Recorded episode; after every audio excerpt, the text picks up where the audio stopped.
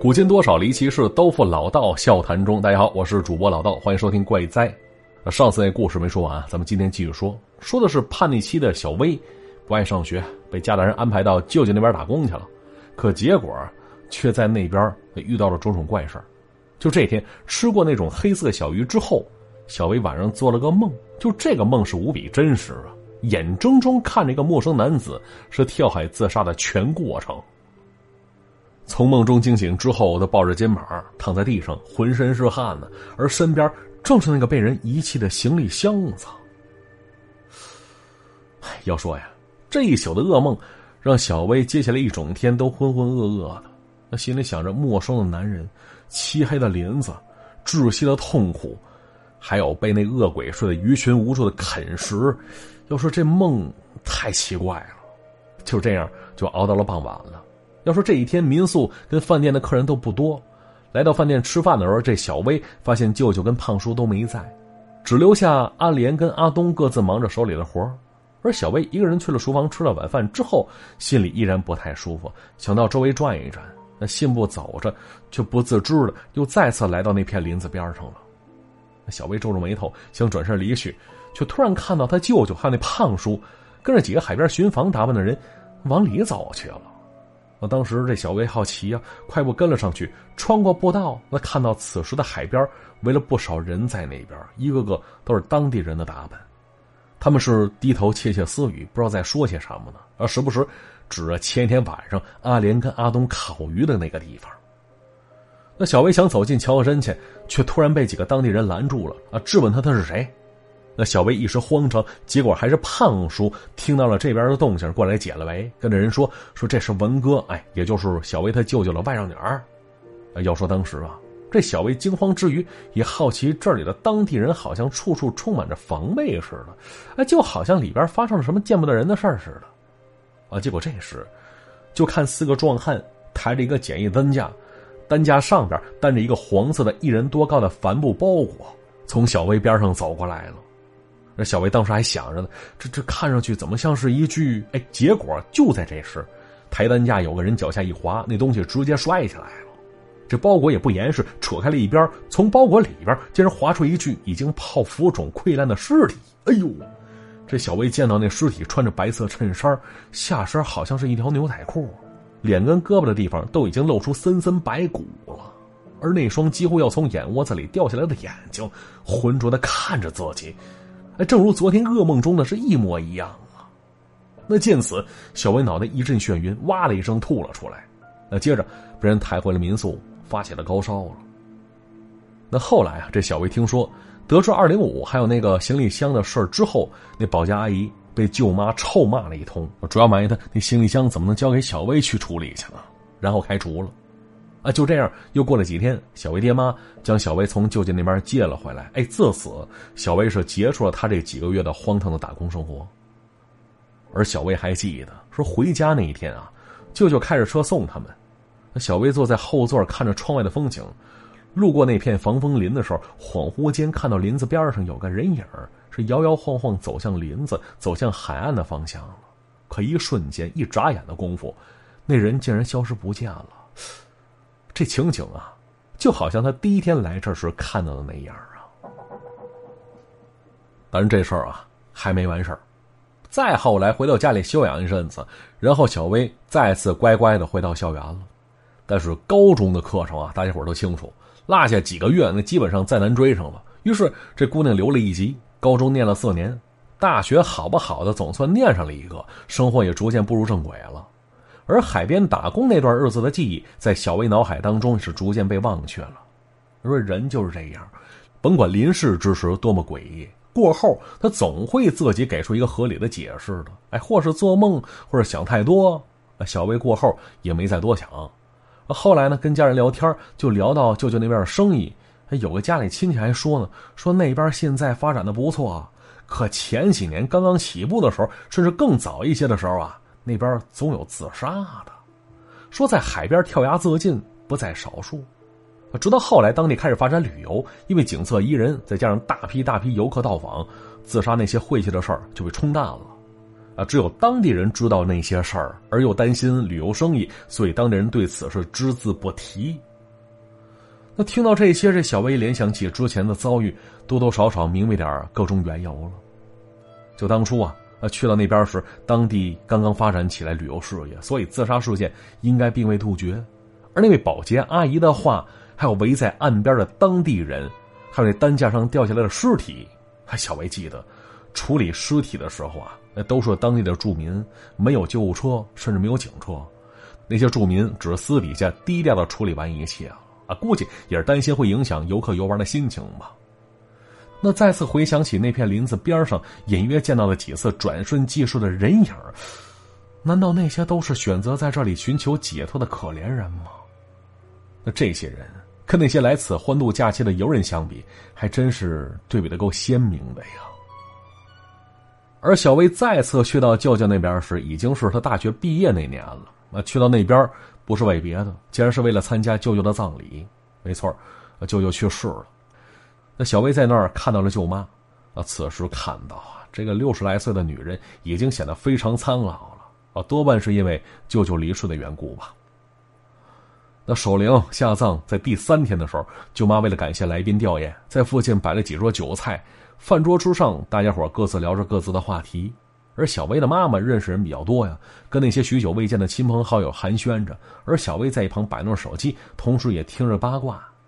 就这时，这小薇的妈妈跟舅舅的儿媳妇聊了起来呢，啊，说着这民宿还在呢，听说那当时那饭店大排档也挺火爆的，现在哪儿去了？不干了吗？那听到这话，这儿媳妇说了，说嗨，那饭店呢早就不干了，那是一年多前的事儿了。小薇妈妈有点诧异，说：“生意不是挺好的吗？怎么说关就关了呢？”那儿媳妇叹口气：“嘿，被人坑了呗。嗨，原来呀，在饭店当厨师的宗叔，哎，就是那个小薇嘴里的胖叔，花钱娶了个外国媳妇儿，看上去柔柔弱弱，但据说不是什么好人。啊，也是在一年多前逮着个机会，竟然卷了饭店一笔货款就跑了，哪哪都找不见。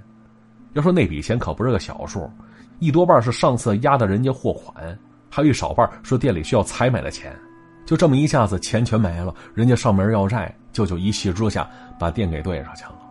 那还好啊，万幸没动了民宿那边的生意。那小梅妈妈听到这儿啊，有点诧异，那说：“小丫头片子怎么那么多贼心思啊？”那儿媳妇摇摇头，一脸的无奈。那说了说当初那叫阿莲的还介绍了一个小伙，也是他们同乡，来舅舅饭店这儿帮厨。而阿莲说了：“说那阿东是他哥哥，其实哪是什么哥哥呀？他俩人关系一点都不正常。阿莲消失那天，跟他一起来那叫阿东的也一起不见了，估计是早就商量好的。那说到这儿，那儿媳妇啊也叹了口气，嗨，说当时也是因为这事儿，他爸呀是一股急火，闹了大病，就这么走了。那再说那个胖叔，人说也挺可怜的，知道这事儿之后是气得又蹦又跳。”可事已至此，胖叔据说是求着舅舅不要报警，希望能放阿莲一条生路。那后来，那厨师的活胖叔也不干了。那舅舅因为要还欠款，一气之下就把店对上去了。话说当时这小薇妈妈跟舅舅儿媳妇聊着天小薇听到这儿心里跟着一紧了。毕竟阿莲她认识，阿东她也认识。回想那天晚上在海滩上的情景，看来这俩年轻人关系。真不太一般。可是啊，这里边有个问题，阿莲，她是个服务员，一直在前厅忙活端菜倒水的，怎么可能接触到舅舅那笔货款呢？哎，就算加上阿东，也没这可能啊。但只可惜，这会儿舅舅离世，找谁追究这些事儿去呢？那葬礼结束那天啊，小薇跟他爸妈又住了一宿。第二天，小薇爸爸开着车，呃，打算一家三口周围转一转，玩一玩再回去。那到了中午的时候，他们一家人在一家海鲜饭馆停了下来。点菜的时候，这小薇在店前的那海鲜大缸里就看到了一种黑色小鱼儿。那鱼啊，是指的粗细，嘴巴尖尖的，里边还有很多细密的金牙。啊，见此，这小薇一下子回到多年之前那个夜晚了。可正待他们回忆着呢，这小薇的爸爸笑着说：“闺女，想吃鱼啊？行，老板，这鱼怎么做呀？来一份。”那小薇一听，刚想阻止，可爸爸以为他心疼钱呢，于是赶紧摆了摆手：“哎，这单子就这么下完了。”而等菜齐了之后，这妈妈给小薇盛了碗鱼汤。这小薇本想拒绝呢，可看着爸妈的样子，她不想扫兴。那小口抿了一口鱼肉，啊，没错，还是那个豆腐的口感，带着星星点点的肉腥味儿。吃着鱼肉，隐约间那阿莲当初的话呀，就好像在小薇耳边再次响起了似的。要说那顿饭，这小薇爹妈吃的挺好的，但小薇吃的却浑身不自在。那上了车之后，是窝在后座蜷了起来，迷迷糊糊，不知道什么时候他睡着了。啊，接着不知道过了多久，这车子一颠，一下把这小薇从梦里颠醒了。就此时，小薇睡眼惺忪的看着周围，发现自己还在车上呢，可爸妈却已然不见了。而且他记得之前自己坐在后座那儿呢，可这会儿呢？自己却坐在副驾驶的位置上，那转脸看过去，开车的不是自己爸爸，而是一个挺胖的中年男子。仔细认了一下，哎呦，是那胖叔。那见此，这小薇有点慌了，心说自己什么时候上了胖叔的车了？不是这胖叔打哪儿来的呀？那舅舅葬礼上他也没到场，啊，这会儿自己怎么在他那车上呢？就这么一连串的问题，让小薇下意识的问了一个句。可这话他却没说出动静，只张了张嘴，一点声音发不出来呀！哎，到这儿，这小薇立刻意识到，难不成这这又是一场梦啊？就像是多年之前的那场梦似的。可接着，那胖叔把车停了下来，大手一抓，死死钳住了小薇的胳膊，大声骂着“贱人”，心说不对，这次跟上次不一样，这次的梦，别人能看到自己。那接着，这胖叔是满脸怒气啊，说着：“贱人，背着我干那种事儿，你不怕我弄死你啊？”那面对胖叔的愤怒，小薇这边竟然不受控制的说了一句：“我害怕。”要说这说话的声音，听在小薇耳里，听着非常的陌生又非常的熟悉，柔声细语的，好像在哪听过。可没等小薇回过神来呢，他就被胖叔直接拽下车了，拉到一个平房里去了。而在进门处那面镜子里，小薇看到自己的样子了。一看之下，哪是自己呀？镜中的竟然是阿莲。没错，要这样的话，一切都说得通了。自己是以阿莲的视角看着一切呢。那接着，那胖叔把小薇不，确切说应该是胖叔把阿莲推到了床上了，三下两下把他扒了个精光。啊，接着，在阿莲痛哭声中，被胖叔发泄了一通啊。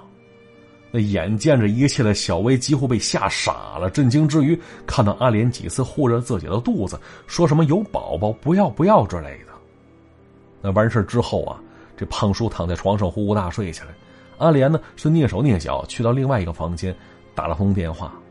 那小薇听到就电话那边的声音，是个男人动静，听着几分熟悉，不用猜也知道一定是阿东啊。而那阿莲跟阿东小声哭诉着什么，他们说的话说的是自己的语言，小薇也听不懂。而阿莲几次激动，可对方那话语让阿莲几次啜泣着呀。最后是阿东挂断了电话，这阿莲再次打过去，阿东已经不再接听了。话说当时天色已晚，外边是一片漆黑，小薇能真切的感受到阿莲浑身都在发抖。虽然听不懂他跟阿东说了些什么，但靠猜的也能猜出个大概了。要说阿莲怀着孕呢，肚子里的孩子肯定是阿东的。就刚才那通电话，是阿莲在跟阿东寻求帮助，啊，是一起跑啊，还是怎样的？这阿东最后却拒绝了阿莲了。那接着呀，这小薇感觉到阿莲不再哭泣了，身体也逐渐稳定起来了，简单穿了件衣服，一个人走进了黑夜，穿过了防风林，来到了当初不知道跟阿东约会了多少次的海滩那边然后。就这个瘦弱的小姑娘，爬上了一侧高高的礁石山崖上，嘴里说了几句小薇听不懂的话，然后是纵身一跃，直接扎进海水里去了。他说下边那片海水，里边是暗礁遍布啊！意识模糊之前，那些犹如恶鬼一般吸食死人之肉的小鱼再次围了过来了，不停撕咬着阿莲的身体。那接着，这小薇一声惊呼，一下子从梦里惊醒过来了。那自己还在车里坐着呢，听到女人惊呼，当爹的赶紧把车停了下来。而当妈呢是一脸焦虑，看着后座的小薇，而小薇此时喘着粗气，看着窗外的一切，这车子呀，还在海岸不远处的公路上。啊，结果这时一阵反胃的恶心袭来，小薇推开车门，哇哇吐了出来。而这时海风吹过，除了那声声海鸥的啼鸣，其间。好似隐约还夹杂着一个熟悉的声音，在问着小薇，说着什么：“小薇，我好吃吗？”要说这故事啊，到这儿也就结束了。啊，接下来看一下往期留言啊，这小仙男男他说了，我不知道这个被老道读到的姑娘是幸运还是不幸。我也是小学三年级暗恋一个男生，就好像爱他已经是我执念了似的。我只要每天能看着他，我就感觉这一天没白活。高三的时候，我俩终于在一起了，期间很辛苦，但是我都觉得很值得。但所有一切结束在二零一九年夏天，他劈腿让我得了轻微的躁郁症。那上天让我得到了，又让我失去，带走了我爱别人的勇气呀！你看，要怎么说，人生八苦里边有一苦叫求不得。其实比求不得还难受的什么呢？是得到了，哎，得到那一刻，从此开始患得患失。但是啊，说心里话，姑娘，有我小学老师训斥我的一句话说，那就是你怎么一天天的没点正事儿呢？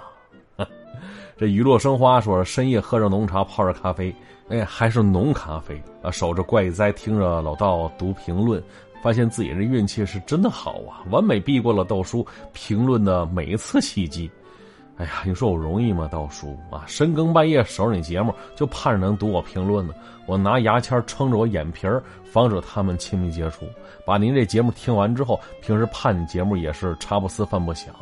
就我这么敬业的粉丝，老道不应该意思意思啊，扶我上墙呗。哎，跟你说，你要是不理我，我就听你节目一辈子；你要是理我，我就听你节目到下辈子。过了这村儿，我就等下一个村儿。这话都说到这份上了。再不念一念，说不过去了。但牙签撑眼皮这事儿多疼啊！我扎穿了。支持我的方式挺多的啊，比方说追更那个老道书馆，更一集听一集，第三、第四集都听啊。喜马拉雅搜索“老道书馆”就能找着。还有啊，喝咖啡、喝浓茶，这你不如找露露代购来的更解乏啊。毕竟好物太多，价钱优惠，国际直邮还保真。微信添加“大露露在美国”这六个字的拼音首字母就是 D L L Z M G 加上六六啊，成功添加去翻他朋友圈去有惊喜。这未来的孙小花说：“哎，上一期那故事太让我感触了。记得有一年我老公外出工作去，我俩因为一些事儿吵架了。我一个月没搭理他，电话也不接，信息也不回。婆婆跟我妈都劝我，我没理会。有天晚上，我做梦领着孩子跟爱人回家去。”妈妈在厨房做饭，我去帮忙去，却闻到一股煤气味我说：“是不是燃气泄漏了？”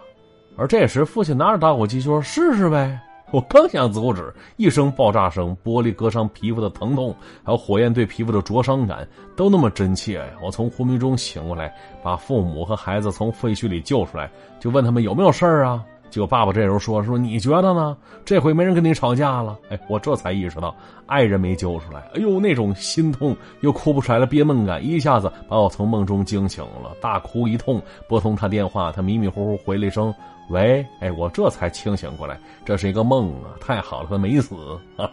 看表，凌晨三点整，因为心痛感觉一直都在，睁眼睛熬到天亮啊！一大清早去市场买两条鲤鱼，去了我们附近大运河放生了。那后来呢？每次吵架，我都想起这个梦，那种灼热、心痛的感觉，还是那么真切。想想只要他活着就好，其他的不重要。你看，描绘的如此真切，我相信这事儿是真的。真是个好女人呐！两口子吵架生气，哎，男的不用哄，女的做个梦，自己就反思悔悟了。哎 呀，估计老公接到你电话那一刻，跟捡了钱似的。但是我得说啊，那俩鲤鱼多少有点迷。你说这俩哥们跟这事儿有啥关系呢？让人扔河里去了。关键这玩意儿要是养殖的话，扔野外也够呛能活。好了，留言就先看到这里啊。还是那句话，没听够的话，去追那个老道书馆第三、第四季去。好，今天节目就是这样，我们下期再见。